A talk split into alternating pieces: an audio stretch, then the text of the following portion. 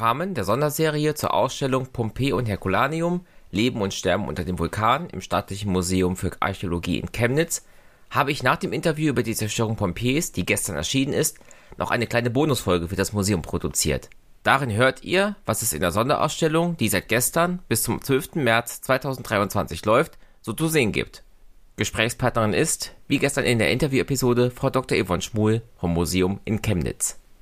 Dann kommen wir jetzt zu der Ausstellung in Chemnitz. Wie kam man überhaupt auf die Idee, diese beiden Städte auszustellen? Worum geht es in der Ausstellung? Ja, in der Ausstellung geht es um, Pompeji und Herculaneum, also zwei sehr reiche Städte. Und sie sind heute ziemlich berühmt, weil 79 nach Christus der Vulkan Vesuv ausgebrochen ist.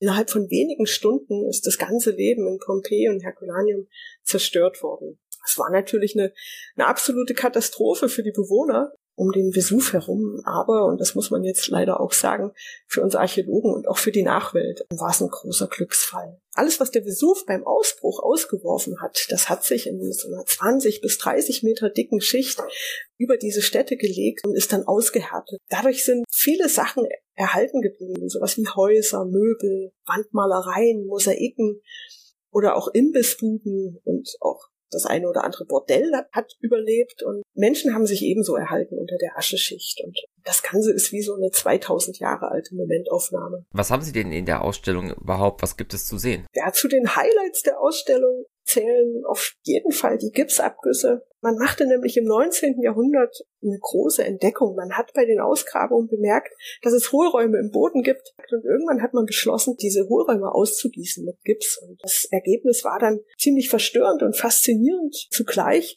Es waren nämlich die Abdrücke von Menschen und auch Tieren, die beim Ausbruch ums Leben gekommen sind. Und das Ganze entstand so, die Menschen sind erschlagen worden und sind dort, wo sie zu Tode kamen, sind sie bedeckt worden von, von einer dicken Schicht aus, aus Asche.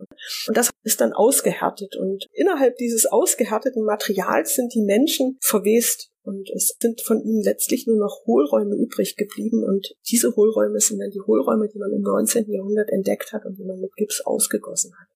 Und wir zeigen in dieser Ausstellung natürlich ein paar dieser Gipsausgüsse des 19. Jahrhunderts, aber wir zeigen auch Skelette aus Herkulanium. Und in Herkulanium hatten sich kranke und alte Menschen in den Schiffshäusern versteckt und die wurden dort von einer sehr heißen Lawine aus Gas und Geröll überrascht und augenblicklich verdampft und zurück blieben da eigentlich nur noch die Skelette. Von den menschlichen Überresten abgesehen, was ist denn noch ein interessantes Ausstellungsstück, das Sie hervorheben möchten? Mich faszinieren tatsächlich die Dinge, die es sonst aus Ausgrabungen gar nicht gibt, nämlich zum Beispiel Möbelstücke. Die sind ja in der Regel aus Holz, aus eigentlich vergänglichem Material und durch die Hitze sind die oft carbonisiert worden, also verkohlt. Und als Kohle haben sich tatsächlich auch Möbel erhalten und das ist einzigartig. Also sowas ist fast nicht nochmal erhalten im, im, mitteleuropäischen Raum. Und jetzt ist das ja bei weitem nicht die allererste Ausstellung über Pompeii und Herculaneum. Was ist denn jetzt in Chemnitz das Besondere an der Ausstellung?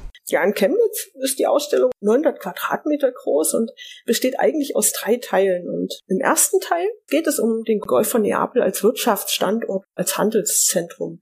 Also letztlich geht es da um die Frage, woher kommt der Reichtum überhaupt, für den Pompeji berühmt ist. Hier zeigen wir zum Beispiel Funde aus dem Hafenbecken, wie zum Beispiel ein Weinschlauch, Keramik oder handwerkliches Gerät und auch ein Anker, der verloren gegangen ist. Und genau das wurde noch in keiner Ausstellung in Deutschland gezeigt. Also dieses Drumherum. Der Hauptteil beschäftigt sich mit dem Leben in Pompeji und Herculaneum vor 2000 Jahren. Und wir fragen uns, wie lebten die Menschen dort? Womit beschäftigten sie sich? War es tatsächlich so paradiesisch wie im Italienurlaub? Und hier zeigen wir Alltagsgegenstände, Malereien und alles, was das römische Leben ausmacht. Im hinteren Teil der Ausstellung, also im dritten Teil der Ausstellung, geht es dann um den Vulkanausbruch und seine Folgen. Und es geht auch um die Rettungsaktion des Plinius des Älteren. Er war Kommandant der Flotte von Misenum, was auch am Golf von Neapel liegt, und segelte Richtung Pompeji, um die Bewohner vor dem Tod zu retten. Und er kam dort aber nie an. Man fand seinen Leichnam dann leblos am Strand von Stabie, also einem Ort ebenfalls am Golf von Neapel, und man vermutet, dass er Asthma hatte und an den heißen, giftigen Dämpfen erstickt ist.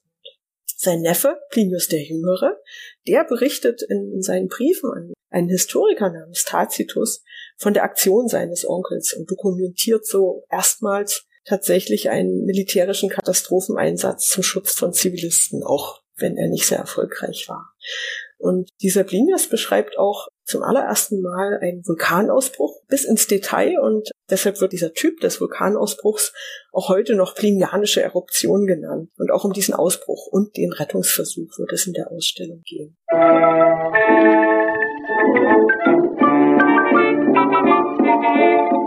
Musik